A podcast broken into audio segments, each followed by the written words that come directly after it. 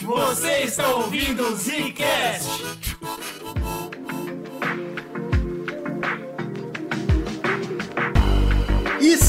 Estamos começando mais um Zcast no bagulho e aqui quem fala é o Eugênio. Aqui quem fala é o Slow para o maior evento do ano, ou não? Será que não vai ser? Vai, né? É bizarro, né, cara? Que a gente sempre fala de cultura pop, a gente sempre fala de cinema, então faria todo sentido do mundo a gente falar sobre Barbie e sobre Oppenheimer, porque óbvio que são dois grandes filmes. Mas o mundo inteiro viu que virou uma bola de neve, né, cara? Um filme grudou no outro, ninguém entendeu direito o que estava acontecendo e de repente, como o Slow falou, foi o maior evento cinematográfico de 2023 e há quem diga que, entre aspas, salvou o cinema, né, cara? Então tem muita coisa pra gente discutir aqui. E é claro que nesse podcast, além da gente falar um pouco sobre o, o cenário, por que, que os dois filmes saíram na mesma data e o resultado disso, que foi muito bom para quem já é rico ficar ainda mais rico, a gente também vai aproveitar para falar nossa opinião sobre esses é filmes. É isso. Né? E também, ó, aproveitar que já deu tempo para todo mundo ver ah, é. e nós vamos meter spoiler aqui, hein? Então quem não viu, vai ter spoiler. segura. Pelo menos um dos filmes todo mundo acabou assistindo de uma forma ou de outra. E se você não assistiu os filmes, até agora provavelmente você vai esperar sair em streaming ou em outros lugares para assistir, então não tem problema nenhum. Queria deixar dois avisos aqui pra galera que acompanha a gente nas redes sociais, ó. Então já, já, já segue a gente aí, tá tudo no post, Instagram, Twitter. Queria dar um salve pra rapaziada do Instagram que, primeiro, perguntou do Brunão. O Brunão está bem, tá? Ele está muito corrido na vida, então ele em breve voltará. Tá com questões ele tirou aí. férias forçadas. Tá tentando resolver muitos BOs aí na vida e em breve ele chega de volta. E muita gente também veio perguntar pra gente sobre nossos podcasts antigos, né? Da primeira temporada, lá de trás. Esses episódios estão passando por uma reformulação. Alguns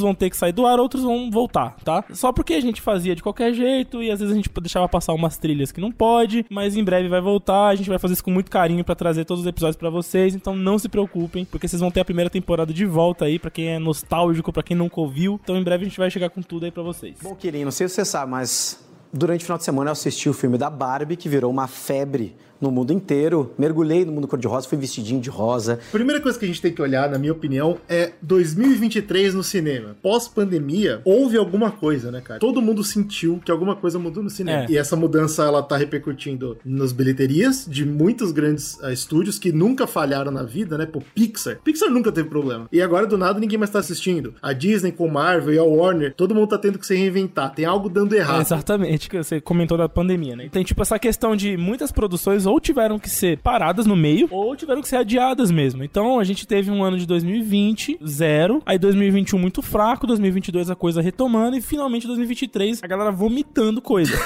Exatamente. Cara. E aí o termo vomitando é legal porque não, né? Condiz aí com muito resultado que vem vindo, né? A gente tem visto muita coisa mal feita ou feita às pressas, enfim. E isso tá respaldando aí no cenário, né? Do, do, do mercado. As pessoas estavam perdendo o tesão de ir no cinema. A gente primeiro não podia ir, aí quando finalmente a gente pode voltar a ir no cinema, foi uma decepção gigante. Não é por isso que não tá saindo filme bom, tá? Filmes grandes e muito bons, como John Wick, por exemplo, 4, Across the Spider-Verse, o Spider-Verse 2, saíram no começo do ano, tiveram ótimas bilheterias, ótimas recepções, todo mundo gostou, beleza e tal. Mas a parada do ano, para quem conhece esse universo, é a metade, né? É o verão, é ali nas né? férias de escola. É o verão americano, né? Onde eles lançam os principais, primavera e verão. Porque é quando eles sabem que vão ter muita bilheteria e são aqueles blockbusters, aqueles filmes que a galera já, já sabe o que eu tô indo pro cinema para assistir um espetáculo, eu não vou pensar muito, né? Então grandes filmes saíram, por exemplo, Transformers, Velozes 10, Shazam saiu para DC, saiu Indiana Jones novo, saiu Homem-Formiga da Marvel, e todos esses filmes tiveram uma coisa em comum. Eles foram decepções. É, As pessoas desses não aí que você comentou, acho que eu vi um. é. Primeiro isso, a gente nem tava com vontade de assistir. E quem foi, voltava falando, meu, nem vai. Não vai, né? Tá, não tá prestando, Eu ouvi não muito tá legal. isso esse ano mesmo. Tipo, pô, cara, não tá valendo a pena gastar grana aqui, né? Porque cinema tá caro, e aí a gente... E assim, eu não sei se você reparou, mas tá saindo muito cedo os filmes pra streaming. O Flash, por exemplo, olha que coisa louca. Saiu no cinema, aí eu falei, não vou, né? Não vou. Mas a gente gravou sobre, né? A gente falou sobre o multiverso e tal. E eu queria ver se, se, esse filme era alguma coisa pro multiverso da DC, enfim. E aí, quando eu fui ver, ele já estava pouquíssimo tempo depois para alugar no é, streaming. Né? É. Então eu paguei muito mais barato para assistir do que indo pro, no cinema, para ver em casa, no conforto do meu lar, com qualidade boa. Eu falei, pô, e então... pra se decepcionar da mesma forma. É, né? com certeza. Mas assim, o, o nível de grana é muito menor e eu nunca vi isso tão rápido, acontecer tão rápido, né? Pra mostrar como tá fraco mesmo as bilheterias. O cara fala, ó, já lança pra streaming logo pra ver se a gente consegue tirar o rombo financeiro. E pra aí. dar aquela datada boa no podcast, enquanto a gente tá gravando isso, eu acho que 2023 todo vai ser datado por isso, tá tendo aquela grande greve dos roteiristas e atores. Sim. E tudo isso que a gente tá falando são peças do mesmo quebra-cabeça. É. Porque a gente tem roteiros sendo feitos corridos e sem dar respeito pros criadores, a gente tá tendo muita CGI sendo feita em cima dos atores e sem respeito nenhum também. Se, tudo isso tá se juntando pra fazer essas obras terríveis e pra deixar quem trabalha nas obras sem prazer também. Então ninguém tá feliz. Se o as chat GPT né? quisesse assinar filme, né? Roteiro de filme, rapaz, Hollywood tava ferrada. Porque o bicho ia ter que assinar tudo aí.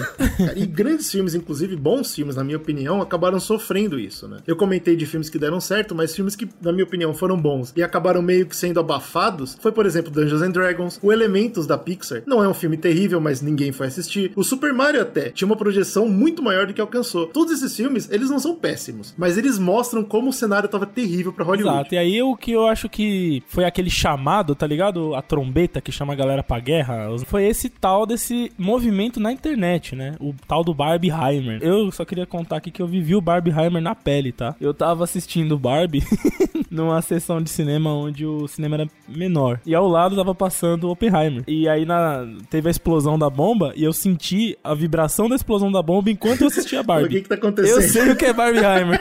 eu vivi, eu vivi, eu tava Eu acho lá. que muita gente viveu, né? A gente vai falar, óbvio, sobre o fenômeno que foi, mas já que o Slow tá falando disso, pô, mesmo quem não estava no cinema viu na rua as pessoas vestindo rosa. É. Foi uma coisa que foi muito além da internet e do cinema. Foi realmente no mundo real que aconteceu. Mas por que aconteceu? Eu acho que, como o Slow comentou, teve uma pequena trombeta pré-evento. Ou, claro, Barbieheimer já existia e tal, mas foi a, saída de- do Tom Cruise com Missão Impossível 7. Por incrível que pareça, o Tom Cruise, ele, não foi um filme que fez muito sucesso, mas assim, quem assistiu gostou, o que já é bom, né, pra fazer a movimentação acontecer. Mas o Tom Cruise, ele trouxe aquela parada do cinema antigo. Aquela parada de que você vai, você não vai ver um monte de bicho de computador batendo contra os bichos de computador. Ele faz os estantes dele, né, pessoalmente. Então a gente tem aquelas cenas de ação que o cara realmente tá lá, ele tá se machucando, ele tá suando. A discussão, quando saiu o Missão Impossível, era o Tom Cruise salvou o cinema. É claro que a gente não esperava que uma semana depois tudo ia mudar, né? Mas naquele primeiro momento foi a, a centelha. Opa, vamos voltar pro cinema. E existia o mega fenômeno Barbieheimer. Barbieheimer, pra dar um contexto pra vocês de como existiu essa parada, vem tudo da história, pega essa, de picuinha entre a Warner e o Christopher Nolan. Por quê? Abri o livro de história aqui. O Christopher Nolan,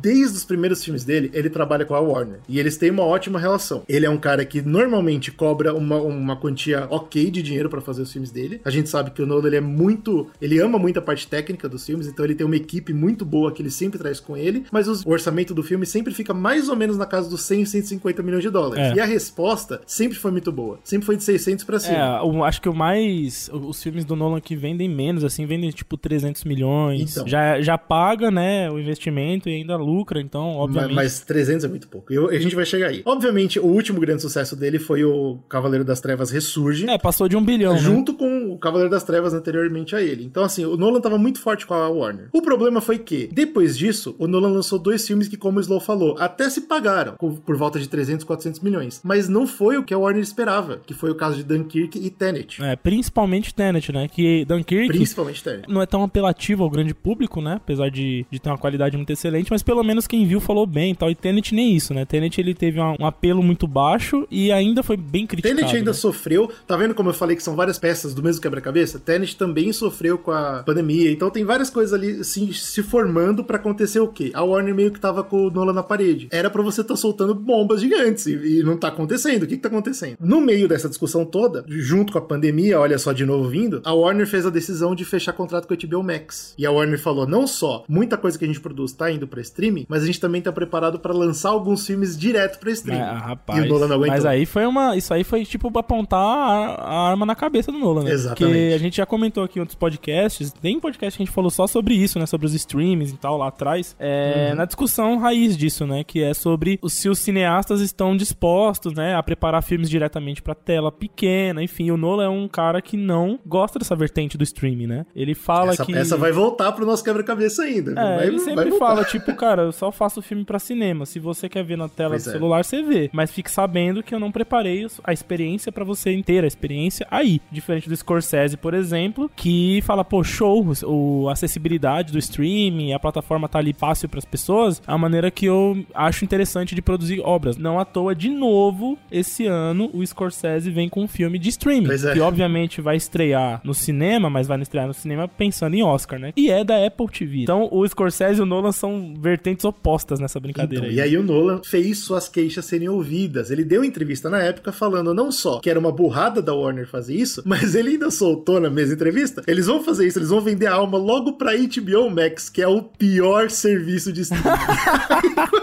Quando ele falou isso, Cara, adivinha? na época que ele falou isso, a plataforma em si, né, era uma bosta mesmo, era pior, cara. Era, era mesmo. É, ele, ele não tava errado. Em questão Mas de- você não pode falar É, isso claro. do contrato que a sua empresa É, você fechou. não pode falar isso do produto do seu chefe, né? Mas eles reformularam completamente nos últimos anos a plataforma, agora é só Max, né? Como usuário, eu ainda acho a plataforma bem ruim. É, ela não é das melhores, mas melhorou. Mas a gente pode falar isso porque a gente não tem contrato com a HBO Max. A Warner ficou presa, falou: bicho, eu não posso manter você em contrato com você falando essas coisas. Então você tá demitido. E aconteceu a demissão do Nolan, que é uma coisa muito Mano, séria. demitir o Nolan era um bagulho que ninguém esperava, assim. É um Especialmente ativo... com os dois trabalhando tão próximos sempre, a vida É, inteira. ele é um ativo muito forte no mercado, assim. Ele tem um público muito fiel, né? Apesar de tá- tá longe de bater um bilhão nos últimos filmes, mas, cara, ter ele no seu catálogo de distribuidor é muito bom. É uma vitória, cara. E aí É. ele pula pra Universal. Vem a, a produção de Oppenheimer acontece, vem a data de lançamento que a Universal prepara pro filme, e a Warner, pra fazer maldade, reza a lenda, né? De picuinha, fala, eu vou lançar Barbie no mesmo dia.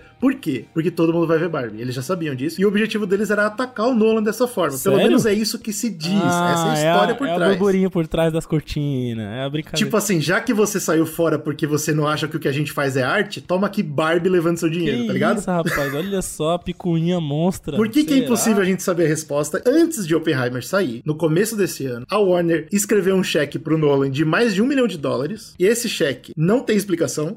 De acordo com a Warner, ele é dividendos do Tenet. Aham. Mas assim, eu sei, o Slow sabe, e você que tá ouvindo sabe, ninguém assistiu Tenet. Então, esse dinheiro eu não sei de Uma onde saiu. rescisão do homem. Então, não sei se foi uma rescisão. Parece que foi um presentinho de desculpa, a briga. Que isso, rapaz. Por Que quê? Porque o é Nolan esse recebe esse uma cheque? desculpinha de um milhão, rapaz. é, Isso aí é muito succession pra mim. É o que você falou do Nolan, cara. Ele, ele é esse cara. É. Ele não só recebe esse cheque, como aparentemente ele termina a pós-produção de Oppenheimer não nos estúdios da Universal, mas nos estúdios da Warner. Aham, tanto é que se você for ver, tem o selo Legendary é. no filme, na distribuidora do filme, que é uma associada ao Warner também, né? O que aparentemente significa que eles já fizeram as pazes e, E daqui a pouco, rico. mano, mas ó, eu ainda vou jogar uma conspiração maior. Você gosta de conspiração? Segura, que tá chegando a Opa. minha. Você já entendeu que já deu bom pra todo mundo nessa brincadeira, né? Óbvio, Quando a gente for claro. falar de dinheiro, no final, você vai entender que parece coisa combinada, não sei. É, Só queria é. dar um contextinho aqui que você falou de Barbie, a Warner marcou na data, vamos supor que seja isso mesmo, que eles queriam, né, derrubar o Nolan ali, passar uma rasteira. Quem é fã da, da Greta, já de antes, de Lady Bird, de Francis Ha, enfim, da ascensão dela até o Oscar, já sabia desse projeto com ela, que era um projeto antigo que ela queria fazer. Isso é importante comentar, porque a gente vai associar bastante na crítica que a gente foi fazer do filme. Era um filme que ela não tinha aval legal da empresa, da Mattel, pra fazer, porque, olha, a gente sabe muito bem que ela ia cair matando na crítica, né? E ela já tava com esse projeto. E é interessante que quando ela conseguiu, a Mattel percebeu que era um bom negócio fazer essa parceria, a gente vai trocar ideia sobre isso. Os fãs ficaram malucos, falaram: caralho, que da hora o projeto que ela tava almejando fazer há anos. Vai finalmente ser liberado pra ela fazer com o nome Barbie, ou seja, ela vai poder ser direta ali na crítica com a personagem, pra poder linkar melhor com, com a infância, enfim, da galera. A Warner percebeu o potencial, né? E falou: show, então vamos investir pesado nesse, nesse produto. E aí foi contaminando, né? Vamos dizer assim, as outras camadas da sociedade que queriam assistir essa parada. Então, se vocês acompanham o cenário da cultura pop ou ouvem o Zcast, vocês sabem que a gente comenta sobre Barbie desde o ano passado. E já vi uma empolgação muito grande. Então é muito, faz muito sentido a Warner falar assim, pô,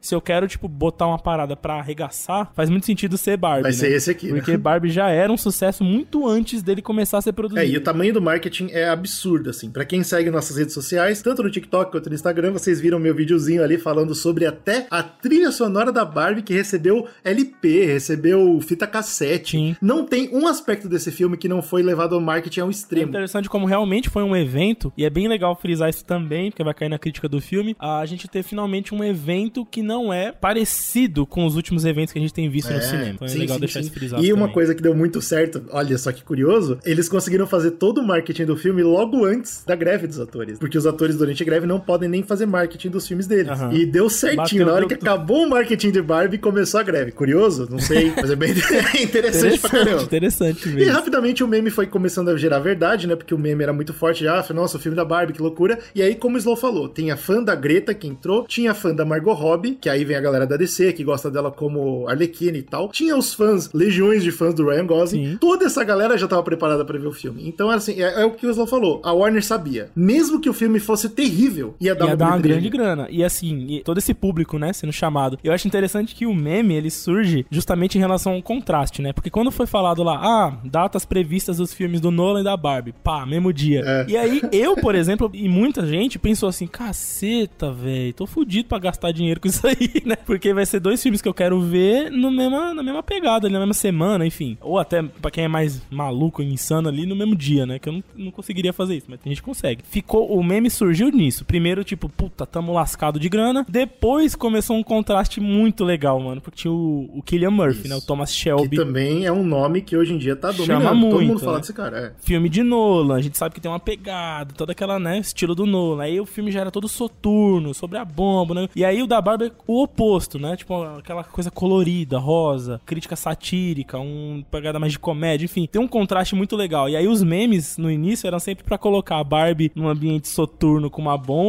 ou o Killian Murphy de rosa, num pada. E aí começou esse bagulho de Barbie Heimer, mano.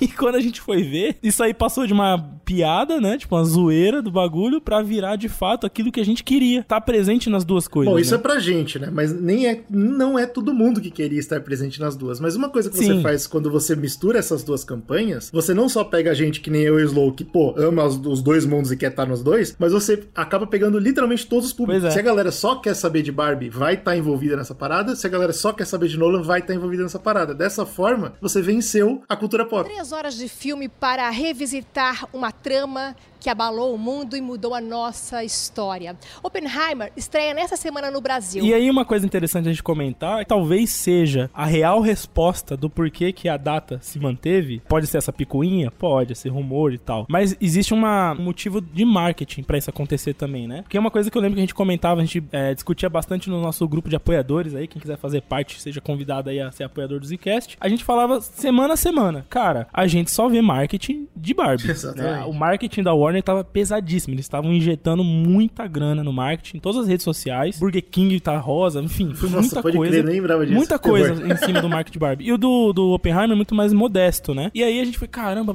a, a sensação que a gente tinha era que, nossa, Barbie vai dar realmente uma coça de bilheteria em Oppenheimer. E se a gente for olhar o balanço atual, até que sim, pô, Barbie fez no mínimo claro. o dobro. Isso, Só exatamente, que, é. só que, às vezes você perder pro seu concorrente é melhor do que você tá sozinho na jogada E perder pra ninguém, né? perder pra você mesmo, porque existe uma estratégia que no marketing chamada estratégia de competição ou marketing predatório. Eu não manjo muito dessa área, mas eu fui conversar com algumas pessoas do ramo, né? Basicamente é aquele efeito que o pessoal fala que é o efeito Mac BK. Então é muito vantajoso onde tem um Mac, tem que ter um BK perto e vice-versa. Por quê? A pessoa não pensa mais se ela vai consumir, mas qual ela vai Isso é consumir. genial, Isso é muito cara. genial, porque tipo, se estreasse só um dos filmes, a gente teria a ideia de, pô, será que eu vou lá ver aquele filme no cinema tal? Mas como estreou os dois, a gente fica numa tentação e aí o marketing é muito sinistro, eu acho bizarra a arte do É, marketing. qual eu vou ver, não se Qual eu vou ver, Genial. exato. E tem outra questão assustadora que vocês podem pensar também, que é Mac versus BK gera uma situação que é só existem esses dois. Mal você pensa em outra hamburgueria de fast food rápida, Verdade. se não for o McDonald's ou o Burger King. E a prova disso é que na hora que lança os dois, Morre todo o resto. Missão Impossível desaparece do cinema. Exato. Eu até trouxe uns números aqui pra gente ver isso na prática, né? Barbie custou 145 milhões e a projeção doméstica na estreia era de 100 milhões. A realidade foi que arrecadou 155 milhões. Eles fazem projeções assim otimistas e passou disso. O Oppenheimer teve um efeito de superávit ainda maior, apesar de ter arrecadado menos. Olha que interessante. Ele custou 100 milhões de dólares, e aí vem o comentário que você fez, né? O Nolan sabe gastar bem o dinheiro que tem, ele gastou menos pra fazer esse filme do que Barbie, faz sentido até, Com né? certeza. E a projeção doméstica do Oppenheimer era de 35 milhões, mas arrecadou 80. Então foi mais do que o dobro que ele esperava. Arrecadar. Exatamente, foi graças a Barbieheimer. É, faz sentido ele ser o patinho feio dessa situação, porque ele vai arrecadar mais dinheiro, né? Aí comparando com Missão Impossível, que você falou, por exemplo, que é um filme que acabou ficando é, mais escanteado, ele estreou antes, então ele não teve concorrência, vamos dizer assim, ele arrecadou 54 Por milhões. quê? Porque ninguém queria ir no cinema. Exato, desses três filmes aí, ele foi o que menos arrecadou É. na estreia doméstica. Ele tem o trabalho sozinho de convencer você e você pagar pra ir no filme. Pois é. Enquanto Barbenheimer sozinho já te convenceu. Agora é só ver qual você vai assistir. É muito E bom. aí você tem, por exemplo, filmes como Spider-Verse, que apesar de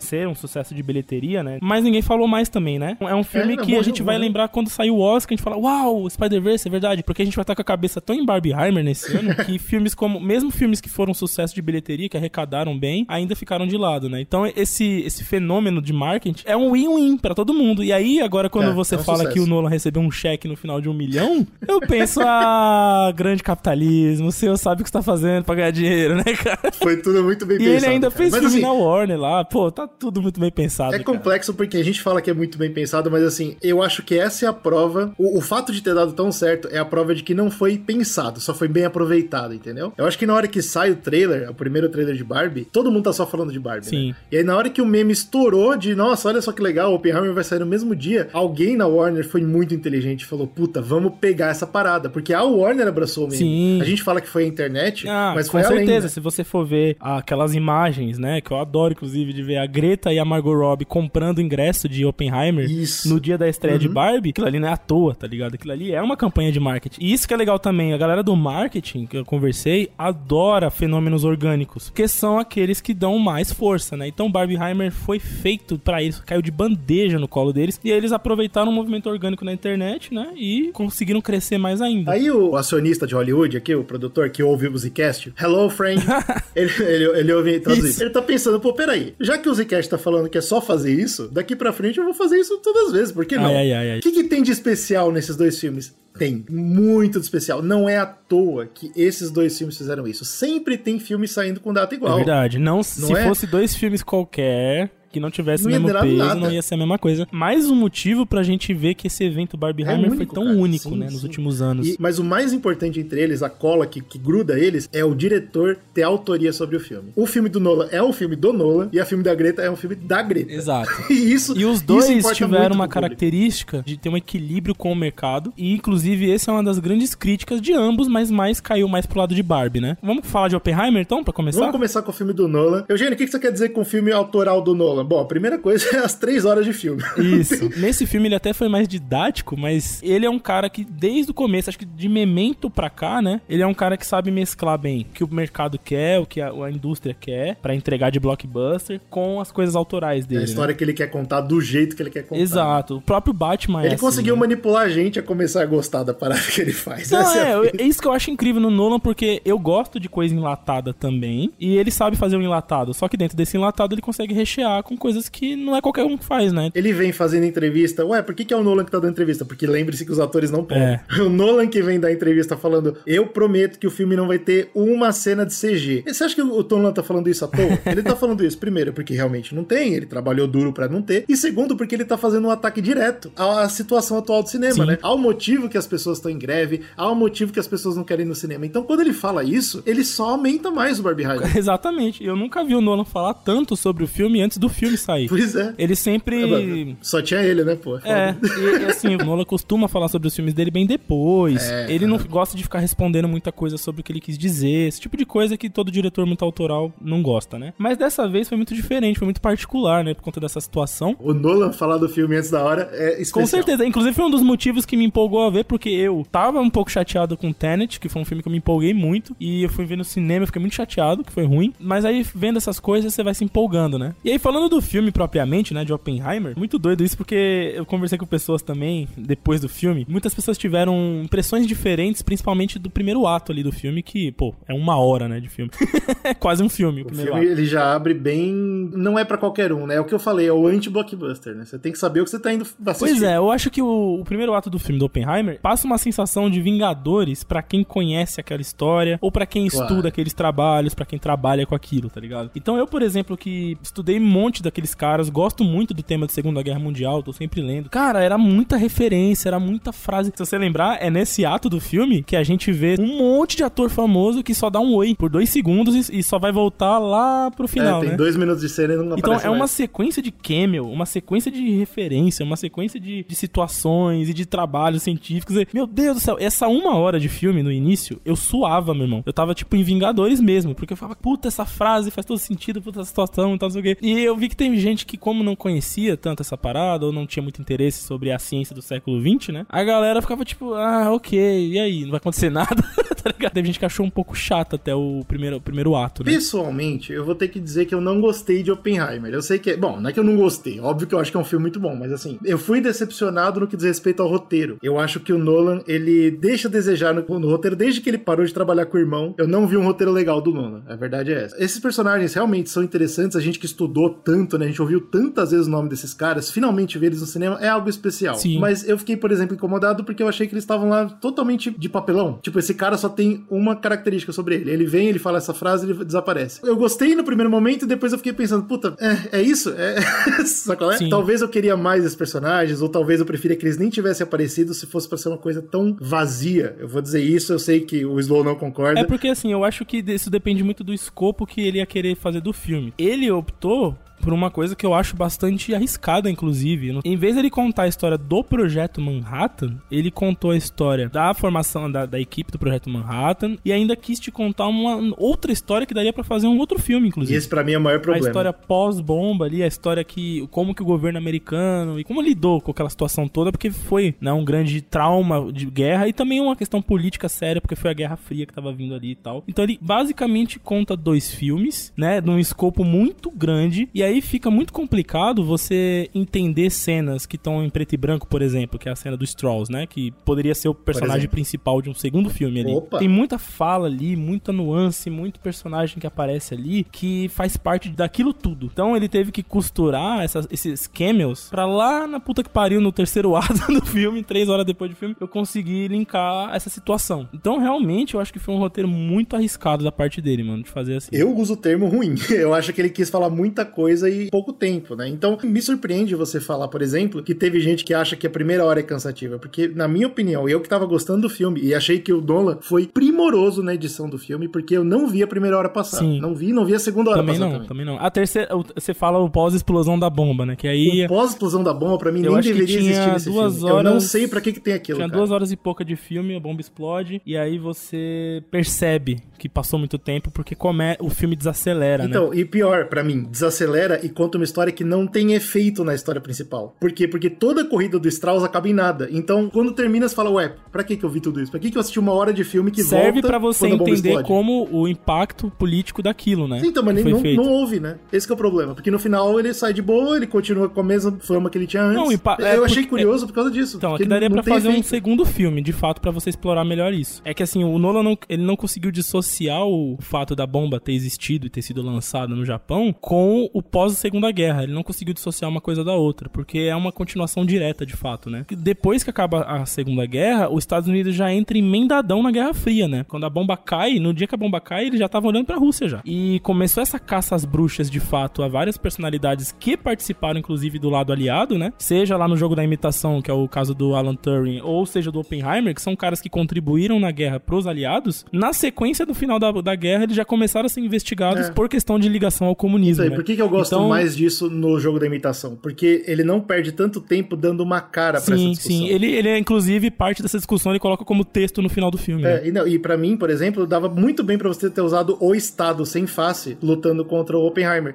Eu não precisava ver toda a história Do do Strauss, Strauss, aquela parada de, ah, o que, que ele falou pro Einstein que fez ele nem olhar Não, mas essa cara. parte é genial, cara. Então, mas eu achei tão sem. Eu não sei se. eu nexo- não- essa não parte é tão genial eu- que eu não duvido nada se o Nolan não fez essa, essa uma hora final inteira só por causa dessa frase. Pode ser, Porque, viu? Pode mano, é- é- inclusive essa frase ela é sabida, tá? Porque eu, inclusive, li um livro do, do- daquele físico brasileiro Marcelo Gleiser, que ele estudou, em, se não me engano, em Stanford, e ele teve contato com já velhos, né? Que foram alunos do Oppenheimer de outros caras próximos a ele ali naquela época, né? E aquela conversa dele com Einstein é conhecida. A parte onde ele fala, né? Que ele, que ele fala pro Strauss: ah, existem coisas mais importantes do que o seu ego aí É, no governo. talvez ele falou sobre algo mais importante do que você. Tipo, Exato. nossa, é, tal- é a melhor cena desse terceiro ato, com certeza. E outra né? coisa que eu entendi também, por que, que tem todo esse público que a gente tava comentando, né? Por que, que tem tanto homem que é fã do Nolan? Eu, eu, eu não sei. Acho que quanto mais a gente estuda cinema, mais a gente vai entendendo essas Sim. coisas, né? E, e só agora que caiu na minha mente que o Nolan é o, o especialista em fazer histórias sobre homens brancos que sofrem muito sem ter que sofrer, né?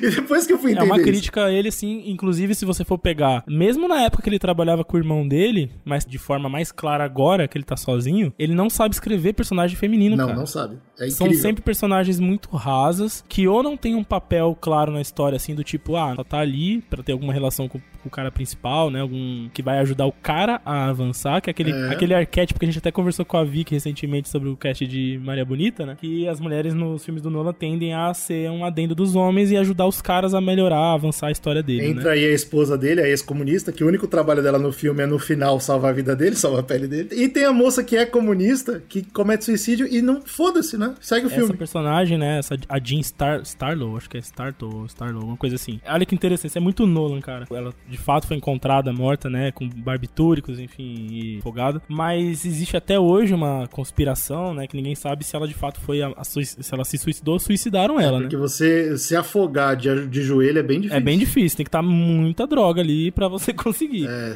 e tem que estar tá não é à toa mesmo. que tem personagem, aquele personagem do Cassie Affleck, né, que o Nolan joga sementinha, que ele parece um Hans Landa, um vilão sinistro, né? É, e, e é exatamente sobre essa sequência, né, que é a sequência caça às bruxas ao comunismo na, no fim da Segunda Guerra Mundial. Ninguém sabe se de fato ela foi assassinada ou não. E é interessante que no filme, se você reparar, tem dois frames em que aparece uma mão empurrando ela, né? Eu não vi, cara, que legal. Então, tem a cena do flashback do que tá acontecendo com ela quando alguém está falando, né? Que é aquela cena do interrogatório, e aí você vai entender que, pô, o que aconteceu com ela e tal. E tem duas cenas em que você vê uma mão com uma luva preta empurrando a cabeça dela, que são as duas cenas em que o Oppenheimer tá numa situação de confusão mental. Tá imaginando a cena. Então o filme, obviamente, é o estilo Nolan, de te colocar aquela pulguinha atrás da orelha. Será que foi o que aconteceu? Ou será que é o que ele imaginou por conta da confusão mental dele naquele momento? Realmente, se fosse o Oppenheimer 2, eu ia gostar mais dessas discussões todas mais claras.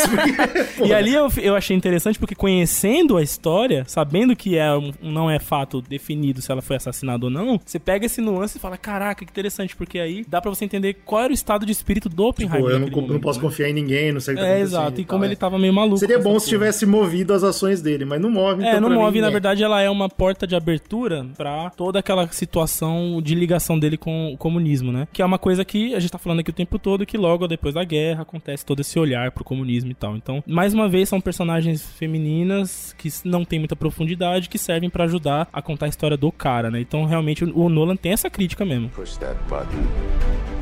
We destroy the world. Chances are near zero. Near zero. What do you want from theory alone? Zero would be nice. Mas uma coisa que eu queria trazer aqui na discussão, que eu vi muita gente falando também, e eu não sei, eu acho que minha sensação é que sim, o Nolan passa um pano para os Estados Unidos, porque ele tá nessa pegada de ah, é melhor a gente ter a bomba do que os nazistas terem, que é super real e tal. E ele também passa a bomba, na minha opinião, pro Oppenheimer, porque no final da história, passa pô, o pano, né? faz parte, o cara, tadinho, ele teve que fazer, tá ligado? Tem todas essas coisas. E você não pensa assim, certo? Você não acha que teve essa passada não, de pano? Não, não acho porque por dois motivos. Tipo, o primeiro é porque não era o objetivo dele colocar esse, essa discussão do lado da guerra, né? Do quão correto e moral foi fazer esse ato dos Estados Unidos. Porque assim, o grande argumento da galera que trabalhou para fazer a bomba. Pra quem não sabe, até a Inglaterra contribuiu com material radioativo. Enfim, teve várias, várias nações, as aliadas, que falavam, pô, é melhor a gente ter essa parada do que os caras lá, né? Porque de fato rolava os boatos, né? Você tem o Heisenberg, que era o líder do projeto nazista da bomba, conversando com o Niels Bohr na Dinamarca. E o Heisenberg confessa pro Niels Bohr, fala, porra, a gente tá trabalhando nessa parada aí. E aí todo mundo que tava do lado dos aliados falava, porra, então acelera com essa parada, vamos fazer essa bomba e não sei o que. Era o argumento da época. E o filme coloca isso muito claro como o argumento da época, né? Mas eu acho que o filme ele tá focado mais em mostrar qual é o impacto de você desenvolver coisas assim na sociedade e depois mostrar o tormento que ele entra após ter entendido a, a própria criação dele. Tem duas cenas que eu acho que que mostra, é, assim, tudo bem, não tá tão exposto assim, mas eu acho interessante mostrar isso porque é a cena que quando a bomba de fato cai, né, que ele ouve pelo rádio e toda a galera de Los Alamos comemora e tem até uma cena que levanta que a galera, pô, sai no jeep batendo palma, não sei o quê. E ele. É uma palhaçada terrível. É, é, e ele tá mega incomodado com aquela porra. Ele talvez seja o único ali que entende de fato quanto aquilo matou e vai matar ao longo dos anos, né? E ele tá tipo, acabamos de matar um trilhão de pessoas.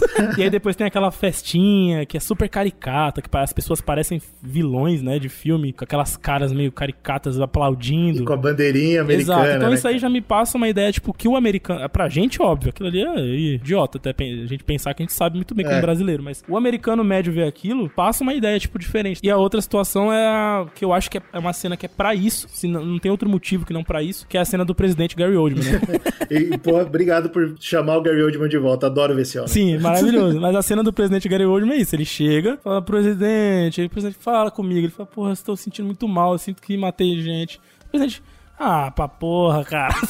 ah, matei legal, me mandei soltar legal a bomba e foda-se. E é uma cena que ele fala, né? Ninguém se importa com quem montou a bomba, se importa com quem mandou soltar, né? Que é a questão das narrativas e tal. E aí, eu acho que essa cena, inclusive, é pra isso, pra vilanizar. Pode ser que ele esteja passando um pano pro Oppenheimer, de fato. Que, né? Essa cena é, pô, Oppenheimer, você entendeu pelo menos o peso que você tava fazendo. Mas o grande vilão é o Estados Sim, mas Unidos. você não sentiu que nessa cena ele até passa um pano pro presidente, que ele fala, ah, agora o peso está sobre mim. Sabe? É, tipo, mas eu achei que, que aquilo não foi bonito cacete. pro presidente falar aquilo foi feio, tá ligado? Tipo, caralho, presidente. Pra mim, essa cena toda foi escrita pra isso, pra, pra vilanizar a figura Aham. dos Estados Unidos. E aí, por isso que eu acho que o Nolan não tenta passar esse pano, pode ser que ele não seja tão incisivo pra gente, né? Mas pro americano médio, eu acho que essa mensagem já é ba- bastante martelada. Eu assim. vou voltar nisso aí também, mas eu acho que pro americano esse filme é totalmente diferente do que é Com gente, certeza, então, porque a história que eles ouvem sobre é, bombas é muito É uma diferente. história de super-herói, né? Com certeza. A gente que tem uma noção, assim, que quer aprender mais sobre, a gente vai se aprofundando, cara, a gente vai vendo que não é bem assim, né? E aí uma das coisas que eu achei mega interessante nesse filme, e que eu já ouvi isso bastante na época da faculdade, principalmente, né, eu vou até citar aqui uma professora doutora Carol Giongo, né, da Unifesp, que falava muito disso. Isso me marcou bastante. A ciência é feita por pessoas. Então você não pode dissociar a ciência da figura humana, porque a gente acaba fazendo muito isso, né? Olhando essas coisas de ciência que parecem que não estão no nosso dia a dia, mas estão, e que também parecem que são feitas num mundo paralelo que não é o nosso, né? Mas é o nosso. É só para pra lembrar da ciência feita durante a Segunda Guerra Mundial, que a Alemanha provava na ciência deles que, por exemplo, eles eram um povo superior. Exato. Então você E tem não é, não é assim. A gente, você tem coisas boas e ruins saindo disso, porque o ser humano é falho, portanto a ciência é uma extensão do ser humano, pode ser falha também. E tudo que você tá vendo, satélite, foto de Saturno, Wi-Fi, tudo é feito aqui na Terra por humanos. E na sequência, que é uma coisa que a professora falava também, é que, pô, o ser humano por natureza é uma criatura política, né? Nós somos políticos para conviver em sociedade. Não tem como você dissociar a ciência do arquétipo humano e nem do arquétipo político por consequência. E aí eu acho interessante porque esse filme, ele entra nisso. A gente tem que entender que ciência não é sci-fi, certo? Então o projeto Manhattan não pode parecer uma base dos Vingadores, não pode parecer uma parada legal assim, entendeu? Porque não é um sci-fi, é a ciência sendo feita como ela foi. E aí, dentro desse filme, ele, ele puxa essa visão que você tem os diferentes cientistas, que são humanos, portanto tem visões de mundo diferentes, são ideologias diferentes, né? Por exemplo, do Einstein. O Einstein era um cara que era humanista pra caramba, né? Um cara que foi contra o projeto da bomba o tempo todo. Ele foi publicamente contra a bomba H. Ele, ele preferia que todo mundo jogasse pro alto, né? Os projetos da bomba atômica. Porque se todo mundo sabe fazer, todo mundo fica com medo do que o outro faz e talvez ninguém fizesse. Enfim, esse tipo de ideia, né? Já,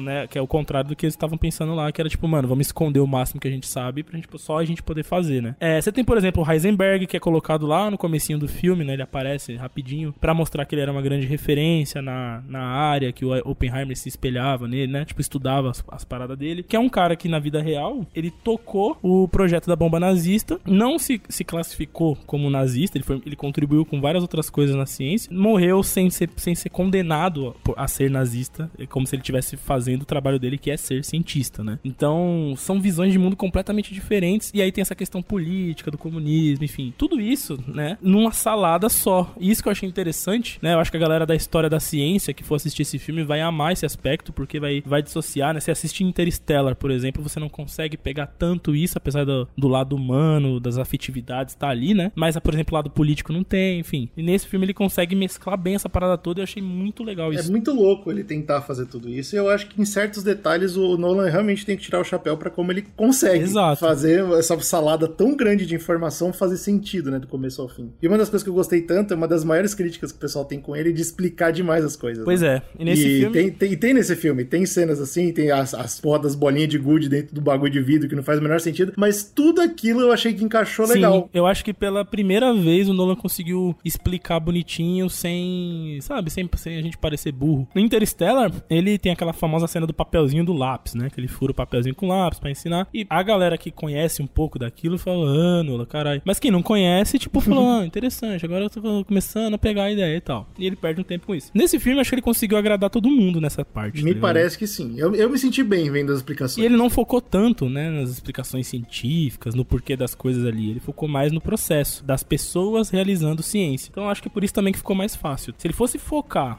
o filme só, vamos supor que fosse duas horas e pouquinha, só do Projeto Manhattan, acho que ele ia ter que ser muito mais técnico na, na história. E aí talvez ele fosse mais didático também, tá ligado? É triste falar, mas talvez eu ia gostar mais. A última discussão que vale falar então é: esse é o melhor filme do Nolan? Que tem, tem muita gente falando, tem crítica falando, finalmente esse é o Magnum Opus do Nolan. E obviamente vocês já entenderam que eu discordo. Eu, eu não acho. Eu acho que inclusive os dos Batman muito melhor que esse. O Interstellar acho muito melhor que esse e tal. E um dos aspectos que eu, que eu sinto, que pelo menos dá pra pra medir os filmes do Nolan é a parada do eu quero ver de novo. Eu, Eugênio, já assisti o The Prestige, o Grande Truque, sei lá, sete, oito vezes, sei lá. Toda vez que termina o filme, eu falo, puta, eu quero ver esse filme Mano, é, é essa sensação mesmo. Obviamente, velho. o Cavaleiro das Trevas também tem isso, Interstellar também tem isso. E esse filme, pra mim, tava longe disso. Inclusive, não só ele, mas Dunkirk e Tenet, né? Os últimos filmes dele que não têm sido muito de grande sucesso, eu não tenho essa sensação. Então, pra mim, aí já marca que o Nolan ainda tá nessa fase meio nhé dos filmes dele. Que, tipo, puta, ele já foi melhor que isso. Mas eu não vejo isso como uma coisa negativa, tá ligado? Se você não quer ver de novo. Não, tudo bem. É só uma, uma métrica que eu usei. Não quer dizer que tá É, certo. porque é, se você pegar Tenet, por exemplo, Tenet tem várias cenas e dentro da história de Tenet, que se Tenet fosse um bom filme, você ia querer ver de novo. Porque fala, cê- Tem cenas tem que ser sim, bem é sincero pra você, tipo, tem cenas do Tenet que eu não entendi até hoje. Só que assim, eu não tenho a mínima vontade de ver de novo. É, isso que é foda. é. Eu entendo o que você fala, tipo, tem cena que você fala, cara, essa cena é tão rica, cheia de detalhes, que eu preciso ver de novo, já tendo visto o filme, pra poder, né, observar e pescar certas coisas. Isso, Mas mesmo. quando você pega Dunk, é, Dunkirk, por exemplo, e, e Oppenheimer, que são filmes históricos, e acho que são os únicos que ele fez, né, de história real, né, parece que é uma característica dele quando ele vai falar de história real, pelo jeito. Porque, como ele não tá inventando uma ficção ali, ele não fica colocando aquelas ambiguidades. É o que eu falei pra você, a única ambiguidade que eu vi em Oppenheimer foi o negócio da mão, de quem matou a E mulher. aí, nesse sentido, me deu vontade de ver essa cena de novo, não o filme todo. Pois é, eu exatamente. Então, eu acho que esses elementinhos de roteiro que você coloca uma parada de ambiguidade e tal, acho que dá muita vontade de você ver de novo, olhar por outro ângulo ali da história e tal. Mas talvez esses filmes de, de história real que ele faz, talvez ele não queira fazer isso, né? Porque pelo menos É, não ser. tá no. É uma filme. métrica que eu usei, mas o que eu sei é que, como o Slow já vem falando, a minha opinião difere 100% do americano médio. O americano médio ficou maluco com esse filme e o Slow já explicou por quê. Porque uma coisa que todo mundo que não vive o sonho americano, que não vive o imperialismo estadunidense sabe, é que os Estados Unidos é o vilão. Sim, cara. E o americano médio não sabe Cara, disso. é- Então esse filme foi muito chocante pra eles. Ficou tipo, uau, a bomba foi um crime de guerra? Tipo, E é muito uau. doido isso, porque se você pegar, por exemplo, é um filme que, que você poderia assistir na sequência pra fazer uma- essa discussão específica, é o último filme do Spielberg, The Fablemans. Porque o sonho americano, né, nos anos 60, a família americana tinha tudo que aquela época podia dar pra alguém, em questão de conforto, É. tecnologia, em questão de comida, de tudo. Os, os americanos eles tiveram uma fase de ouro ali, porque bomba cai, a Guerra Fria começa, os Estados Unidos foi mega imperialista, escroto ali ao longo do tempo, então tudo aquilo favoreceu o país deles, eles, eles saíram por cima numa disputa com a União Soviética pela dominância ali do mundo, e em contraparte, a população americana ficou dentro daquela bolha, vivendo uma vida maravilhosa. É, exatamente. Porque, né, tava todo mundo lá fora vivendo uma vida bosta pra eles poderem viver uma vida maravilhosa. e isso aí. essa quebra que eu imagino que os americanos que não saibam disso, que é a grande parte, esteja tendo com esse filme agora, vendo isso, né? Tipo, quer dizer, a pílula que fez a gente ter uma vida incrível nos anos 60 foi essa merda aí. Foi jogar uma bomba atômica e destruir o país dos É, outros. não, eu acho que é bacana, entendeu? Eu não tô falando mal, eu acho que é legal pra caramba que ele tenha esse, esse filme faça esse trabalho. Eu vou falar a mesma coisa de Barbie, eu acho que cada um desses filmes tem um trabalho específico que eles são muito bons e muito E como você importantes. falou, né? Pra gente não é novidade, né? Pra eles deve estar sendo incrível. Então, mas como pra mim não é novidade, eu sinto que esse filme não teve nem mensagem impactante. Pra mim, eu saí do filme e falei, é, tá bom. O que que eu, o que que eu tirei do filme? Que o Oppenheimer fez a bomba, que é uma coisa que eu já sabia. Mas o grande mensagem do filme é sobre você tem as responsabilidades sobre aquilo que você criou, ajudou a desenvolver na sociedade. Tudo que você faz que impacta na vida do outro, você tem que ser responsável tanto na criação quanto na aplicação. Porque é mais ou menos, se você pegar agora o, dono lá da OpenAI, né? A gente gravou recentemente falando da, do chat GPT e a gente comentou, o dono lá tá desesperado, correndo de um lado pro outro, igual o Oppenheimer, falando que bosta que eu fiz. Criou a bomba atômica, a bomba tá prontinha pra ser usada, tá ligado? Só Nesse que caso, o filme também mostra que nada de ruim vai acontecer com ele de verdade e ele vai sair rico dessa, porque foi o que aconteceu com o É, o- Oppenheimer. o- a Então ideia é do. Oppenheimer é que ele foi colocado como um grande ícone na, na sociedade americana, que logo ele entendeu que esse ícone era perverso, tá ligado? Porque é um ícone que ajudou a matar milhares de pessoas, então é o que eu falo, dentro daquela bolha tava lindo e maravilhoso, mas ele que tinha uma vivência fora, na Europa e de outros lugares, talvez até com a parada das lutas, né, que antifascistas e tal, ele parou pra pensar e falou que esse ícone que eu sou é uma merda, sou um ícone sujo. Então, mas nada de ruim aconteceu com ele. Mas certo? aí, a parada que, que o Nolan quer passar é sobre a pessoa Oppenheimer, que aí ele leu aquele livro lá onde ele baseou essa parada, né? Essa história. E o livro é sobre isso, na verdade. Verdade, né? Sobre esse peso que teve que carregar, sobre aquela fala que a menina fala, né? Tipo, que a, que a esposa dele fala, você tá deixando a galera te massacrar para você se sentir menos pior pelo que você fez. E aí no final é, tipo tem a isso. cena icônica que ele fala pro Einstein que, porra, cara, o que eu fiz não parou aqui, né? Tá, tá perpetuando pessoas como o Teller, que é um cientista que é full ciência, evil science lá, que ele foi direto pra bomba atômica, pra bomba H, né? Bomba de hidrogênio, que é muito mais forte, muito mais perigosa. E se você for ver o vídeo, eu posso até deixar aí no post pra galera, o vídeo mais famoso do Oppenheimer falando I'm Become Death, né? Destroyers of Worlds e tal. Essa cena é real, ele falando. E tanto o olhar que na, no vídeo real, que o Killian Murphy conseguiu, inclusive, captar perfeitamente. A morte sincera. É um olhar de alguém que tem a grana, que tem prestígio, que tá bem no, no país dele, mas tá morto por dentro, cara. Eu acho que essa era a discussão. Tanto é que tem uma cena que ele fala, né? Será que o mundo um dia vai saber a, a verdade do que tá se passando aqui? Four, three, Truman needs to know what's next. Two, what's next? One.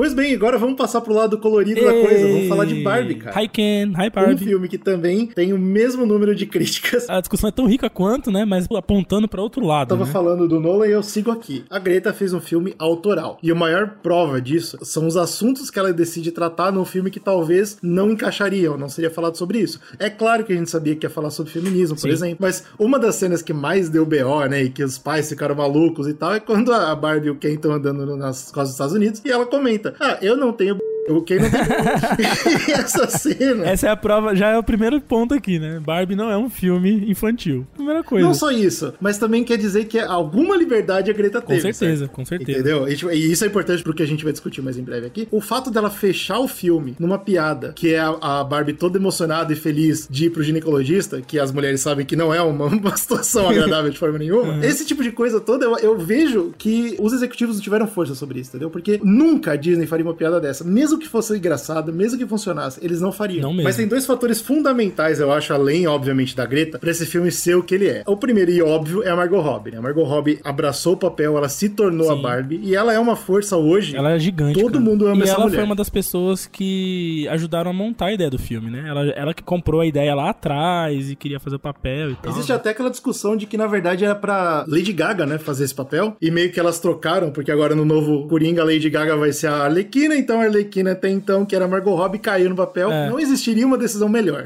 Cara, foi perfeito, assim. Tipo, a Margot Robbie, ela entendeu o projeto certinho, né? Tava bem engajada e ela é super low profile também. Acho interessante isso, né? Porque a galera foi nas entrevistas falar de Barbie Heimer, falar dos memes. Ela, não tá, ela tá por fora de tudo, mano.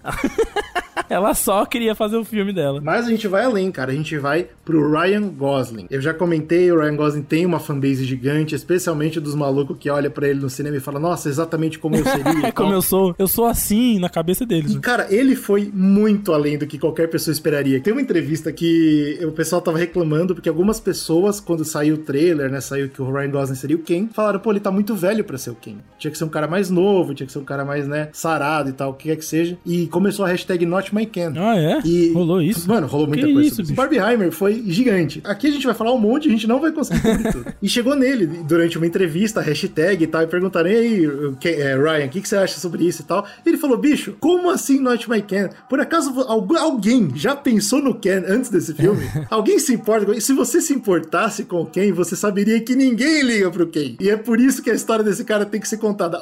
ele, ele já meteu o Ken na entrevista força. antes do filme, né? Já era o Ken. Exatamente, ele entendeu completamente cara, gente, o Nolan falando do filme, o que esse cara falando isso, essa porra não foi à toa, cara. Eles viram, eles enxergaram a oportunidade de fazer história. eles fizeram. Mas a gente vai além, né, cara? A gente vê dentro do filme. O Ryan Gosling, ele tá roubando a cena, é foda. E, tipo, como você rouba a cena da, da Margot Robbie? Não é fácil. É, né? tem cenas para ele brilhar, né? Tem musical e tudo, porque são coisas que ele. Que, da vertente dele, de ator também, né? A, a Greta foi muito inteligente ali em conseguir. Ela sabia o que ela tinha nas mãos, né, para trabalhar. Atores muito talentosos, uma ideia muito genial, assim. Ela conseguiu, ela conseguiu aproveitar bem, assim, cada pedaço do filme, onde ela ia fazer brilhar um, fazer brilhar outro. É mesclar. muito icônico, cara. Putz, o, o, jeito que ele monta toda aquela ideia do Mojo Dojo Casa House e depois ele desmonta. É. Cara, eu, eu acho que ele é um espetáculo nesse filme e tudo isso fez o Barbie ser um filme muito legal, mas é óbvio que não para por aí. A Greta conseguiu colocar muita coisa dentro do roteiro que vai se manter em discussão por muito Sim. tempo e mesmo depois que a gente falar de todos os problemas que o filme tem, porque tem, vocês vão ver porque que, que eu acho que esse filme é especial no que ele É, ele é trouxe. muito bom. Eu acho que ele valeu, valeu muito a pena, sabe? Tipo, é um projeto que valeu muito a pena e tem uma discussão legal sobre isso que a gente vai entrar, mas a primeira coisa que me chamou a atenção quando eu saí pensando sobre o filme, né? Que tem duas cenas que me pegaram, assim, e eu achei isso muito, muito sagaz do roteiro, porque ela consegue, de maneira sutil, representar todos os tipos de homem, né, na, na sociedade Opa. ali, inclusive aqueles que são aliados da causa. Isso é um né? problema pra mim, já é problema número um, mas tudo bem. Exatamente, já tem uma discussão aí. Mas enfim, tem dois momentos que me pegaram, que eu me vi no filme. Um dos Kens comenta sobre, pô, poderoso chefão, você tem que ver poderoso chefão, né? E aí a Barbie, sabendo que precisa, né, gastar tempo ali, ela senta pra fingir que tá interessada. tem uma outra cena que é a cena do Snyderverse. É, Zack Snyder, Snyderverse, não sei o que lá. E as meninas, ah, pode crer, fingindo que tá interessado e tal. E não é que as mulheres não gostam ou não possam gostar de Poderoso Chefão ou do Snyderverse, enfim. A parada é, normalmente esses são eventos da sociedade que são masculinos. Isso, mas a gente já comentou sobre isso. Não é porque eles são inerentemente masculinos, mas é porque a sociedade, ela primeiro oferece ao homem tudo. É né? muito doido isso porque, principalmente a gente que mexe muito aqui com cultura pop, assiste, acompanha, lê, comenta. Pô, a gente, se a gente parar pra pensar, a maior parte desse conteúdo, ele é primeiro oferecido ao homem, como você comentou, aí depois ele é né, distribuído porque as mulheres às vezes têm que se adequar àquilo, né? E é justamente essa crítica que faz ali a cena do Poderoso Chefão e do Snyder Cut, que são dois movimentos da cultura pop muito fortes, né? Que todo mundo é obrigado a gostar, porque é muito bom, de fato, né? Ninguém é obrigado, mas assim, tipo, se tornou uma coisa estabelecida, né? E eu fiquei tipo, caramba, isso eu achei bem interessante mesmo, porque eu não tinha passado por isso, eu me vi nessa parada, sabe? Me vi representado. E é bem interessante você pensar que talvez essa parada, o Snyder Cut, que é um movimento que a gente falou que parou a internet, e talvez ele tenha sido pra gente, Porque homem. primeiro foi feito pra gente, e aí acaba, como, como fica a brincadeira do filme, que nós nos tornamos os, os, líderes, os donos do portão, né? E aí a gente chega nas mulheres e fala, aí, quer entrar nessa parada? Vem, vem aqui que eu vou te mostrar essa porra. E não é nossa, mas foi criado numa situação que primeiro foi pra gente, Exato. né? Então, essa é a parada que é bugada mesmo, que eu acho que é tão legal. É isso que você falou e que eu acho que é tão genial. Não é pra gente se ver. Isso é uma piada interna da galera que vê a gente fazendo isso. Isso, exatamente. exatamente. A gente tá acostumado tanto a ver cultura pop pros nossos olhos, e eu acho que Barbie, ele traz isso, ele traz a capacidade de falar, bicho, não é sobre você. É, Senta isso. lá, a gente tá dando risada de você. Exatamente, exatamente. Aí eu, Isso é tem momento que você, você vê uns arquétipos ali que você, você se reconhece ali, é interessante essa sensação. Banho gelado, caí do telhado e meus calcanhares estão no chão. Você comentou sobre a, vários arquétipos de homens que podem aparecer e tal, e essa é uma das primeiras críticas que eu tenho. Apesar do filme ser super divertido, assim, mano, eu amei o filme, tá? Vamos deixar isso claro já, Sim. eu sei que o Slow também amou. Inclusive, eu queria deixar aqui uma recomendação. Se você não ouviu o nosso podcast sobre Maria Bonita, vá ouvir, porque a gente convidou a Vitória do Tambor Filmes e ela comenta várias coisas ali que esse filme, que é um complemento legal à discussão, né? Pra o que a gente tenta trazer aqui nesse filme. Então a gente não vai perder tanto tempo assim elencando isso novamente, até porque, né, não é nosso lugar de fala, mas a gente conseguiu trazer esses elementos no podcast passado. Então, Barbie é uma. Inclusive, eu digo que não é um filme infantil, mas é um ótimo filme pra geração Z ver, porque eu acho que é uma boa semente que é plantada ali, sabe? Na, na geração Ah, nova. boa, você já, você já matou. Era isso que eu ia falar, cara. Depois que a gente falar de todas as bostas do mundo, eu vou falar exatamente isso. Ele é uma semente fenomenal. É, é, isso E é. sim, vão ouvir, porque é bem legal. A gente comenta sobre a parada de ter que colocar uma mulher na- em alguma caixa, e o patriarcado, ele forçar a narrativa que é mais interessante pra ele. Tudo isso tá tudo no isso tá no filme, filme, né? tudo isso a gente comenta, é muito legal. Mas agora vamos passar porque eu acho que é negativo. Apesar de ser um filme maravilhoso e ser o único filme entre os dois que eu gostaria de ver de novo. Por exemplo, a parada do cara que ajuda as mulheres, né? Do, do aliado. Isso. Porque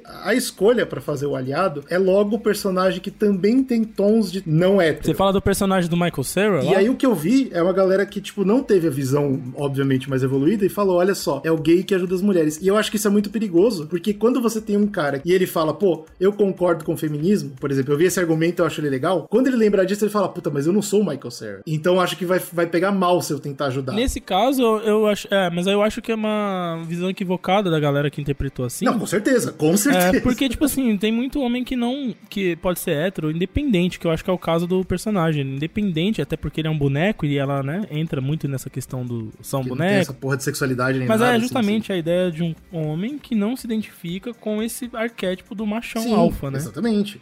Era, e eu acho que eles. Ela, assim, de novo, é porque eu tô vendo o filme com olhos de Uhum. homem. Né? Como homem, eu acho que seria legal ela ter falado sobre isso. Mas talvez foi uma decisão da própria Greta de falar: bicho, não é sobre você, eu não quero falar sobre isso, fica na tua. É, tá eu tudo bem vi, também. Michael Cera é um, uma- um comportamento natural. Eu entendi o que você falou, porque justamente muita gente vai ter É. essa interpretação de fato, de falar, pô, esse cara é gay. Esse é o problema, eu fiquei meio chateado com isso. Porque eu sei que muita gente Mas assim, eu acho que. não eu não vejo como um problema do filme. Eu vejo como um problema das pessoas, tá ligado? Tipo, eu acho que o filme não é deveria se podar nisso, tá ligado? Você entende como ficaria uma mensagem melhor pros homens? De repente ter um cara que seria o ideal masculino, por exemplo, fazendo, tipo, ajudando e falando, oh, pode crer, elas estão cobertas de razão e tal, alguma coisa assim, talvez passaria melhor pra cabeça dos meninos jovens que estão assistindo isso. Mas, de novo, a gente volta no ponto que os meninos jovens têm um milhão de coisas pra assistir, então eles não precisam que esse filme também seja sobre eles. É, então, é, acho que esse é tudo o ponto, né? É, é isso que eu falo do filme não se podar, né? Tipo, dele também pensar e falar, ô, vamos se preocupar com o que o homem tá entendendo aqui, né? Porque na verdade o que ele tá falando é pros homens é, ó, assista isso aqui. Se você bugar, se você, que nem eu, se ver em algum momento e ficar surpreso, é isso. É isso que a gente quer de vocês. Show. A gente É quer que a cabeça de vocês saia desse jeito mesmo. Porque a ideia do- da Greta era essa. Eu vi uma né? youtuber comentando exatamente isso. Ela falou que quando saiu o filme, né, ela foi atrás de alguns caras que ela costumava ver, que fazem críticos e tal. E um cara que era famoso por ser, tipo, machão e sempre falar essas coisas assim e tal, ele falou: pô, eu não sei o que eu entendi do filme. Até agora eu tô pensando. Ela falou: uau, esse é o melhor Ela filme falou, do mundo. matei na mosca. Só por. Arrebentei, porque É, né, essa, é, essa sensação, né, de o que que tá acontecendo, é, acho que é o que ela queria mesmo. Com tá certeza. Também. Pra muito cara que simplesmente não E é vê. por isso também que eu achei um evento, foi um evento muito maior isoladamente que Oppenheimer, claro, né? O Oppenheimer, na verdade, ele bebe da fonte do evento Barbie, mas tem uma discussão interessantíssima. A gente não vai falar aqui das paradas de, ai, lacrou, mimimi, isso aqui, que essa aí, foda-se, né? por Isso aí, favor, né, cara? Quem fala isso aí, na moral. Essa tudo bem. discussão, esse argumento é invalidado aqui agora por nós, do o Tribunal do Zcast. Vale, Acabou invalidamos. de- Já era. Agora, tem uma discussão que eu achei interessante, que aí eu fui até conversar com pessoas, e é muito legal como cada um vê de um jeito, porque vai depender muito da sua ideologia. Porque assim, que a gente comentou lá no começo do cast que o Nolan, ele é muito bom em mesclar o que o mercado quer com o que ele quer falar. E aí a Greta acabou de entrar nessa também com Barbie, porque se a Greta quisesse falar tudo que ela quer falar do jeito que ela queria falar, teria que fazer um filme chamado, sei lá, Betty. Aí ia ter que fazer uma É, paródia. E seria um filme indie, minúsculo, que só a gente. Exatamente, esse é o ponto. Então, muita gente reclamou. A Greta, pra fazer esse filme, ela teve que fazer um pacto, entre aspas, com o capitalismo, né? Com o estúdio e principalmente com a produtora Mattel, que foi a produtora do filme e a dona da marca Barbie, né? E a galera fala assim: pra conciliar essa crítica que ela queria passar com um discurso de mercado aceitável pra empresa, ela conseguiu entrar num equilíbrio de roteiro ali e descer, descascar as críticas que a Mattel estava confortável em ser descascada, vamos dizer assim. Eu já vou dar um spoiler aqui, é zero. Mattel estava preparada pra zero críticas e ela recebeu zero. É, no final ela recebeu aquilo que é benéfico pra ela receber. 100% Vamos benéfico, pegar sim. um exemplo de outra área do- da, da, da indústria, né? O, o porquê que as empresas hoje se dizem verdes? Ah, nós somos é, conscientes com o meio ambiente. É porque de fato elas se interessam com o meio ambiente? Não. Só que eles perceberam que tecer essa autocrítica e, e associar seus produtos a essa moralidade faz com que eles consigam se estabelecer melhor no mercado, porque se eles não fizerem isso, eles podem sofrer um boicote, a marca ficar mal vista, etc e tal. Então, na galera da esquerda radical, né, que são a- as aplicações ideológicas em cima disso, eles falam o seguinte, que a junção do lado progressista com o capitalismo sempre leva uma degeneração pro lado do capitalismo. E assim, é óbvio porque a gente vê que as vendas de Barbie estouraram, explodiram e a Mattel tá fazendo mais dinheiro do que Sim, nunca cara. fez. Então, sim, é semana eu verdade. vi que saiu a Barbie toda zoada. Como é que é? nome Barbie? Estranha, A né? Barbie Algo Estranha. A Mattel acabou de lançar a Barbie Estranha. E as pessoas estão É comprando. exatamente sobre isso, tá ligado? Por que, que a Mattel deixou nosso querido Will Ferrell representar ela como um grande paspalho lá? Porque essa autocrítica à Mattel é benéfica a ela no momento. Porque as pessoas. Não, mas você tem que entender uma coisa, Slow. Você tá se enganando. Porque o Will Ferrell não é uma crítica. Não é uma crítica. Pra você não criticar a Mattel e não falar que eles são capitalistas, loucos por dinheiro e querem que você se foda,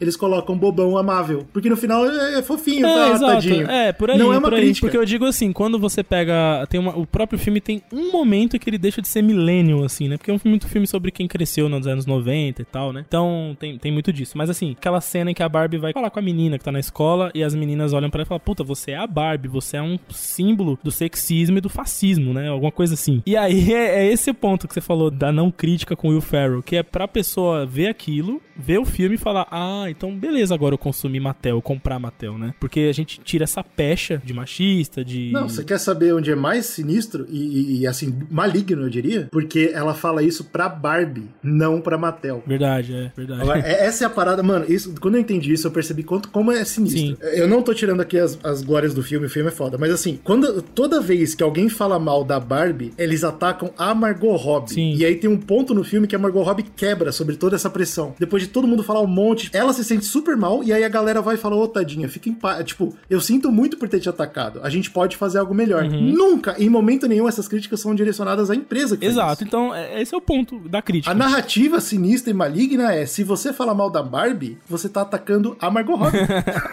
Esse é o bagulho mais terrível, cara, que, que implanta no seu cérebro. A figura dela, né? Obviamente, indireto, né? Claro. Mas assim, não seja essa pessoa maligna, não seja antifeminista, não fale mal da Barbie. E aí eu vi muita gente chateada com isso, tá ligado? Que falou, pô, eu queria uma mensagem Claro. muito mais direta, uma mensagem muito mais ácida, como por exemplo no filme Parasita, né? A mensagem do filme Parasita é muito clara, muito direta e muito forte e ácida, assim, tipo, luta de classes é um problema inegociável que vai sempre gerar em ruptura, em revolução e em desgraça.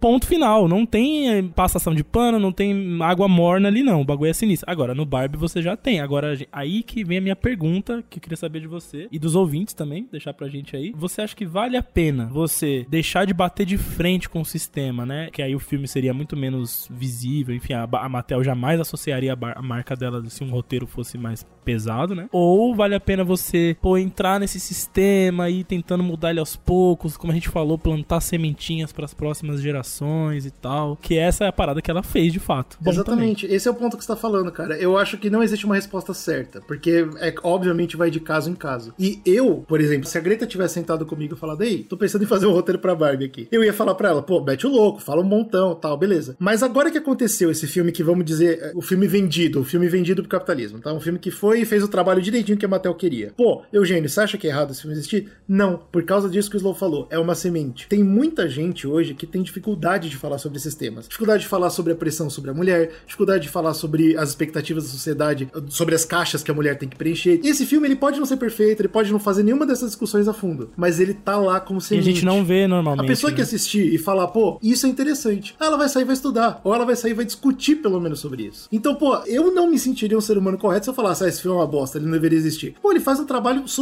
importante. Ele foi assistido pelo mundo inteiro. Ele fez mais de um bilhão de dólares. É a primeira vez que uma diretora mulher atinge esse, esse valor. A Margot Robbie é a atriz mais bem paga. Tudo bem que isso não quer dizer nada, porque todo homem ganha mais que ela, mas o ponto é o seguinte: esse filme é muito importante. Esse filme é a entrada para essas discussões todas. Então tem que existir. Agora, então eu refaço a pergunta do Slow dessa forma: vale a pena a gente se vender, a gente fazer um pacto com o patriarcado, com o capitalismo, para abrir a discussão? Vale. Esse é o então, ponto, para mim, né? tipo, esse filme ele, ele é então. imbatível nesse sentido. É por isso que, com todos os problemas que a gente vai falar aqui, tem mais. Ele ainda fez muito mais do que todo mundo tá acostumado a fazer, mesmo tendo essa, essa Exato. limitação, entre aspas, né? E Exatamente. eu, é por isso, inclusive, que eu acho que ele é o maior filme do ano, o mais impactante filme do ano e que provavelmente vai ganhar o Oscar É. de melhor filme do ano, né? Como a gente sabe que a- o Oscar não significa nada, eles só querem fazer o que faz mais sucesso Exato. pra eles, Isso que muito falar, provavelmente dado o histórico Barbie. Oscar recentemente, que tá muito mais ligado a essas causas do que a questão, né, tipo, só da academia, que a academia tá tentando se renovar, se reinventar ali na visão dela, enfim, e toda essa problemática de Hollywood. Vixe, esse ano vai ser uma loucura, né?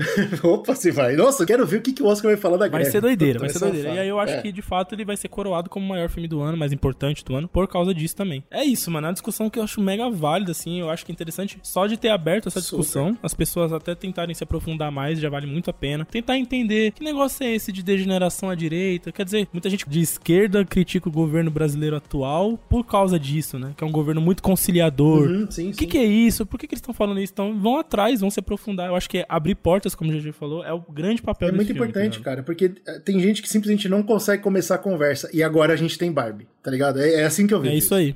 Não, eu não vou deixar que faça só uma apendicectomia. Mas eu sou homem. Mas não é médico. Posso falar com um médico? Você está falando com um. Preciso de uma caneta. Não. E de um bisturi. Não. Tem um ali. Alguém aí Doutor! chama a segurança. Tudo bem, o filme, beleza, a gente acabou de de- definir aqui, ele é muito importante, mas tem a questão da Greta. Eu, obviamente, vi as mesmas críticas que o Slow viu em fontes diferentes, e a galera que falava mal, falava mal disso, de ser vendido, de, na verdade, ser um grande... É uma propaganda de boneca de duas horas, mas A galera falava mal não só do filme, mas falava mal da Greta. Por quê? Porque estão falando, a ideia de Hollywood é que a Greta, ela é a peça pra fazer aquilo que o Slow comentou das empresas, Pra transformar o seu filme em fe- feminista friendly. Isso. Então, tipo assim, vai ser sobre assuntos feministas, porém também não vai quebrar nada, entendeu? Vai, vai se manter lá na caixinha, mas olha só, uma caixinha rosinha. E aí a galera tá começando a falar isso, mano. Falando que, por exemplo, como ela fez muito sucesso com Little Women, Lady Bird, né? Ela, ela vem com essa parada de, de feminismo. Agora a Barbie mostrou que ela consegue se vender. E agora ela tá indo fazer um remake de Narnia. Não sei se você tava sabendo disso, mas essa é a pegada. Não, não tô sabendo não.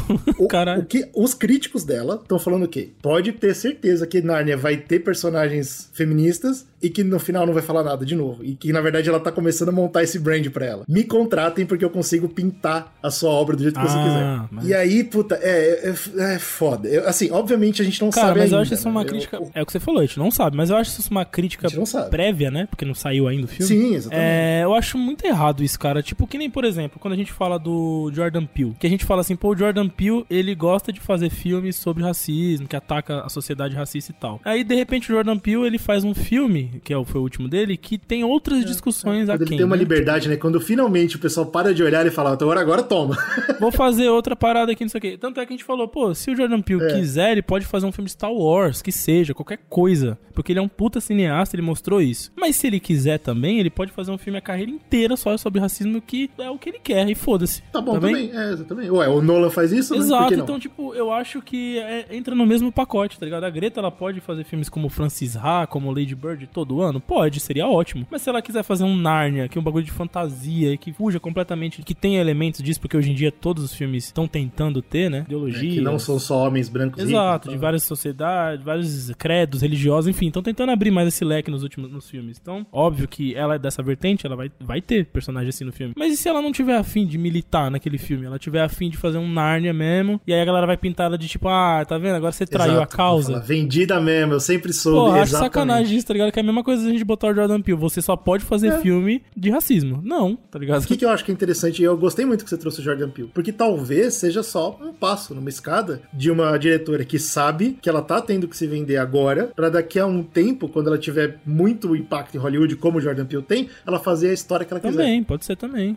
Um caminho que ela tá Então, trilhando. entendeu? Realmente chamar público, né? Por exemplo, fazer um Francis Ha que as pessoas realmente vão assistir. É, entendeu? Pode ser um caminho que ela, pô, ela ganha Oscar, ganha muita visibilidade do grande público, agora eu vou fazer um filme 100% autoral meu e aí com o nome mais forte no mercado ela vai atingir mais E massas. pode não ser, e pode não ser, então e foda-se. Não, então, até porque o que a gente falou aqui, acho que a contribuição dela tá feita já na, na humanidade, bicho. É. Se ela quiser continuar agora, sabe, se ela não quiser explorar tanto mais esse lado, tudo bem, você já fez bastante, tá ligado? Muito mais que Então, muita realmente gente. as críticas elas têm que ficar espertas, mas eu acho, eu, eu acho que a gente ainda vai ver muita coisa interessante dela, viu? Eu acho que ela só tá Eu começando. também acho, Mas ela é muito boa. Só o mesmo. futuro dirá. Falando em futuro, a gente pode terminar esse podcast falando sobre o futuro da indústria, porque a repercussão desse evento, Barbieheimer, foi muito A primeira repercussão que eu vi foi a grana, né? grande. É óbvio. É, a gente comentou a estratégia do Barbieheimer de estrear junto e tal. Aí você falou, né? O Barbie já bateu um bilhão, né? E contando. Primeiro filme de uma mulher a atingir a marca. E o sétimo mais rápido da história bateu um bilhão também. É, a lista tá interessante. Tem Vingadores, tem, né? Os filmes mais blockbuster. Você vê que Barbie a realmente. Disney domina essa lista forte, E viu? Oppenheimer já bateu meio bilhão já, ó. E seguindo também, entendeu? Na rabeira, entendeu? Do marketing sinistro. E aí você fala, pô, então realmente deu certo, né? Juntos os dois filmes que estrearam no mesmo dia já somam quase 2 bilhões. E já né? ultrapassaram todo o resto do E ano. eu não sei se isso já aconteceu alguma vez na história do cinema. Dois filmes estrearem juntos e chegarem numa soma tão grande. É a né? primeira vez. Barbieheimer é único. É realmente cara. único. Então essa acho que a primeira repercussão é essa. Teve né? uma negativa, que é que eu queria falar também, que foi a do Japão. Eu tenho certeza que você ficou sabendo que deu super errado esse meme no Japão, por É, motivos claro. óbvios, né, cara? Termo Oppenheimer conta a história do genocídio de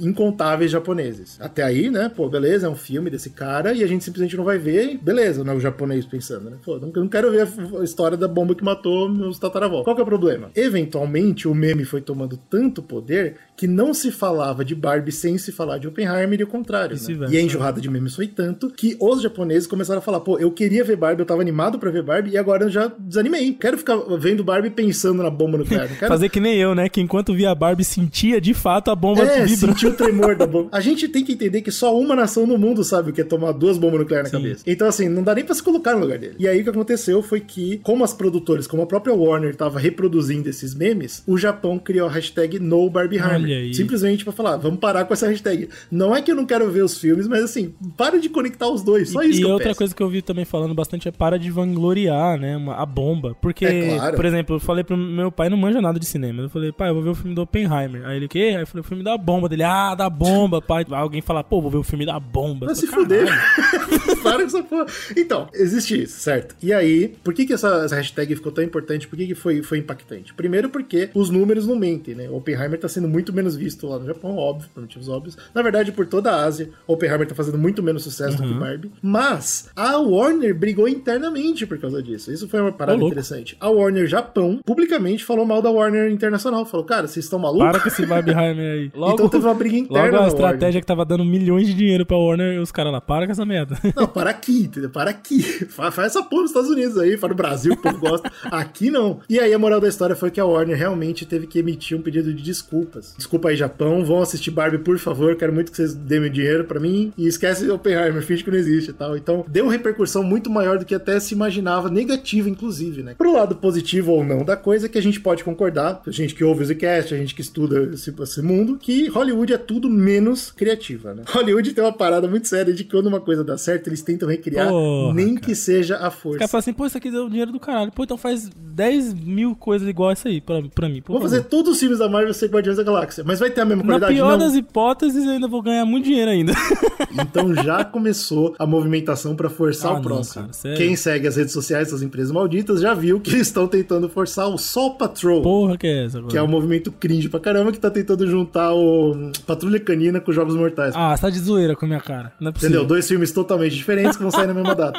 Ah, tô de brincadeira. Patrulha Canina e, e Jogos Mortais. Entendeu? Ah, porque olha só, olhando de uma forma bem inteligente artificial, fria, são dois filmes diferentes que vão sair na mesma data. Perfeito, Barbie. Porra, mas a gente falou aqui, a gente, ó, se os caras tivessem dois neurônios, eles iam chegar na mesma conclusão que a gente falou na introdução desse cast. Tipo assim, só funcionou Pois porque é. são dois filmes incríveis, senão não ia funcionar. Se prepara que a notícia ruim tá vindo ainda. Ah, Mas, não, Então, cara, tá já bom. deu pra perceber, né? O problema é, esses filmes eles vão atrair menos público, eles não são impactantes nem autorais como os outros dois que a gente comentou, e principalmente não funciona no mundo inteiro o nome, né? Porque o Patrol de lá não traduz pra cá. Então seria Patrulha? Patrulha, Canina e Jogos Mortais, seria Patrulha Mortal, seria outra porra. Patrulha Mortal. que, é- que seria um ótimo filme, inclusive. Mas o ponto é o seguinte: Barbieheimer é perfeito porque ainda por cima é global. É, mano, os caras. Porque esse- esses nomes, eles, eles são esses nomes no mundo inteiro. GG, essa porra foi muito pensada. Foi muito do. Acho que a Warner e a Universal. Então, eu não acho. Eu acho que é tão bom que não é possível que alguém pensou. Porque o ser humano é burro. Mas tudo também, bem. Pode ser também, é verdade. O Hollywood mostra que não é capaz de criar isso Qual que é o lado negativo pra caramba dessa brincadeira que a gente tá falando aqui? Ah, nunca vai dar certo porque esses filmes não são grandes. E se, e se eles pegarem filmes grandes pra fazer isso? E se daqui pra frente, Hollywood começar a forçar grandes filmes a saírem juntos só pra ver se eles recriam essa parada? Fazer Liga da Justiça e Vingadores no mesmo dia. Pois é. E aí vai ser uma merda, entendeu? Porque além da gente ter todos os problemas que o Hollywood já tem, eles ainda vão tentar ficar manipulando, mais do que já manipulam, as datas de estreia. É, porque aí vai perder a essência dos filmes também. É um filme Puta, vai, vai virar- vai ter que É. ter elemento conectado com outro, de marketing, eu digo, né? É. Vai ser E aí, meu irmão, é ruim. É Não, ruim eu pra espero que caramba. não assim, então- aconteça, até pela minha, pela minha grana, né? Porque se for dois filmes que eu quero ver junto, aí de novo vou gastar dinheiro. Então, foda. infelizmente, até nisso, Barbieheimer talvez vai impactar nosso futuro muito mais do que a gente imagina e negativamente, cara. E não só a indústria, mas também quem tá querendo, né, quem tá nessa patota aí de opa, fizemos dinheiro, vamos lá, é a Mattel, Isso cara. aí pra mim, isso aí para mim parece que a Mattel tá querendo ficar bem depois de um meme. Não é possível. É, só pode, porque